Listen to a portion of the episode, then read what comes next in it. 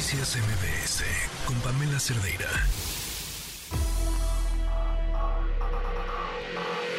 Lo mejor de tu estilo de vida digital y la tecnología. Pontón en MBS. Pontón, ¿cómo estás? Bien, ¿tú qué tal, Pamela? Bien, con gusto saludarte. Aquí andamos ya. ¿Qué nos este, traes? bueno, pues, Aquí anda, me vuelve a recordar notas. que ha viajado todo lo que va del año. Aquí andamos, ya regresé. Aquí con andamos, ya 18 regresé, sellos en mi me- pasaporte. Me, vuelvo a ir y así andamos. Muy pero bien. bueno, afortunadamente. No me quejo. El, pues fíjate que el, el año pasado, 2023, ¿cuánto crees que ganó Jeff Bezos por hora? Jeff Bezos, este magnate, pues fundador de Amazon. Amazon, ahora está mandando satélites al espacio, por supuesto, para hacer la Por hora. competencia a Elon Musk, para brindar internet satelital, que bueno, va a ser una de las tendencias en unos años, ¿no? Que, que- que tu teléfono ya también tenga internet satelital, además del 5G. Y esto, bueno, pues este se dio a conocer cuánto ganó Jeff Bezos por hora en el 2023. Viene, asústanos. 8 millones de dólares. Por hora. Por hora. Ay, ya, ¿sabes qué, Pontón? Ya me voy. Manden a cortar. Ya vámonos, ¿verdad? ¿Qué hacemos aquí? Exactamente, es cuando el señor estaba dormido, sus ocho horas de dormir o seis horas de dormir, pues, aún así seguirá, se- seguía generando dinero, 8 millones de dólares por hora en este 2023 y bueno, por supuesto seguramente va a tendencia hacia arriba por justo esto, ¿no? Que además de tener, bueno, pues la tienda en línea más grande de- del mundo prácticamente, eh, mandar satélites al espacio, igualmente que Elon Musk, este que ya tiene su Starlink, por supuesto, y bueno, y ya hablando de Elon Musk, pues ya de otro magnate, ¿verdad? En diciembre, eh, terminando diciembre de 2023, el 31 de diciembre, corrió a todos los de la empresa Hyperloop One, eh, que era una mm, empresa, un proyecto que se tenía para hacer trenes de alta velocidad magnéticos, de levitación magnética. ¿no? Que iban rapidísimo. O sea, en una cosa, por ejemplo, ¿Qué es de rapidísimo? Un, viaje, un viaje de, no sé, de Los Ángeles a San Francisco, en vez de seis horas, eran media hora, ¿no? Wow. Bueno, pues ya inversionistas y todos dijeron, ¿saben qué? Como que esto no va a cuajar, esto no está jalando, vamos a cerrar la empresa, vamos a hacer el, pro- el proyecto, es muy caro, como que no, eh, no, no está bien planeado, vamos a dejarlo más para adelante. Entonces, pues 1200 este proyecto de kilómetros trenes por hora, mega super rápidos se acabó. Ok. Mi- 1200 Entonces, kilómetros por hora era el plan. ¿Cuántos? 1200 Sí, kilómetros. Sí, 1200. 1200. 1200, es una locura. Es una locura.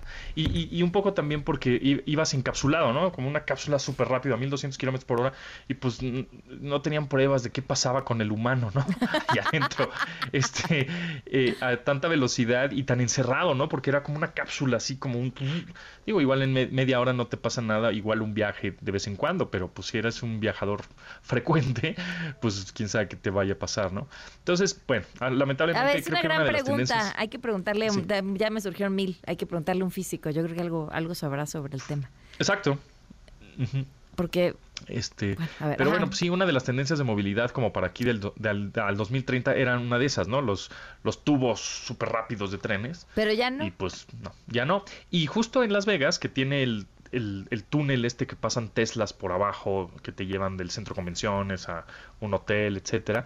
En un futuro, ese tubo se iba a convertir en un tren. Mm, Ahorita el tubo, bueno, o el túnel, pues son solo Teslas, ¿no? Estos coches con un chofer, ni siquiera el tuyo propio, si es que tienes, sino un chofer te lleva y te trae, ¿no? Y te lleva y te trae y está dando vueltas ahí en el túnel, este, por todo, todo y, y qué todo el chistoso tiempo, que manejado, porque pues ya si es un túnel podría ser autónomo, ¿no? Exacto, sí, así es, podría ser autónomo. Este, o tener, ajá, un tren, pero pues, sí, hay un chofer ahí que te lleva y te trae.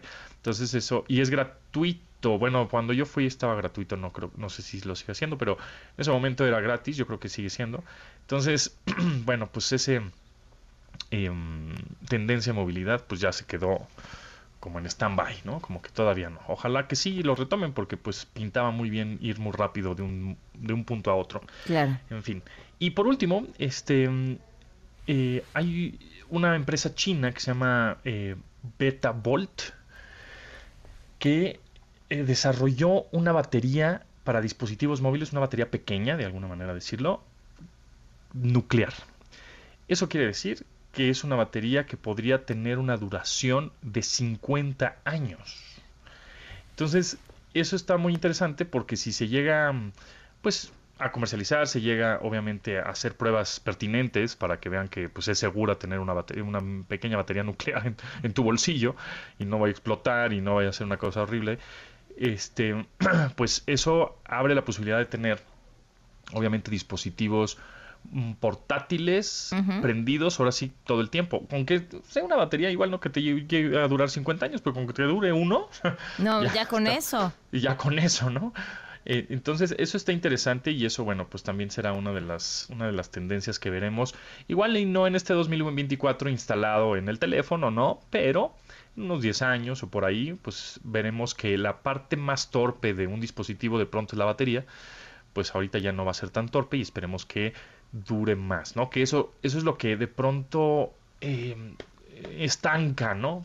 la conexión, la portabilidad, etcétera. Pero bueno, pues con esta batería, mini batería nuclear, eh, desarrollada por una empresa china que se llama Betavolt, pues ojalá este, funcione y que, y que sea segura para usar, para que nuestros dispositivos móviles duren pues, casi eternamente. Ok. Oye, Pontón, retomando el tema del tren, es que me, ahora sí que me quedé yo en el Hyperloop. Eh, Nada más para nutrir eh, el dato, yo no lo sabía. Eh, gracias, Google. Eh, los aviones de pasajeros suelen volar a unos 860 kilómetros por hora, más o menos. Entonces, y, hay de mil kilómetros por hora. Entonces, esto eran 1200, ¿no? Quizá el cuerpo humano era lo de menos, sino cómo lograrlo. O el precio, o que fuera rentable. Sí, exacto, yo creo que también por ahí. Puede ser que sea este no haya, no haya sido rentable. Yo creo que la inversión era demasiado fuerte para, y, los boletos, ¿no? Los no, pues tienes que, o sea, con, si ven un túnel tienes que construir todo, o sea, todo eso por donde va pasando. Algo que va a ir un poquito más rápido que un avión. Es muy probable que sea mucho más caro que comprar un avión. ¿no? Sí, exacto. Entonces, ¿Qué datos, Pontón? Muchísimas gracias por venir del futuro a contarnos todo esto. espero, que, espero que el futuro sea alentador. Ojalá. Yo, creo que sí, yo creo que sí. Y bueno, pues ahí nos vemos en el futuro. ¿Quién ganó las elecciones? Ay, ese es un futuro muy incierto. Este.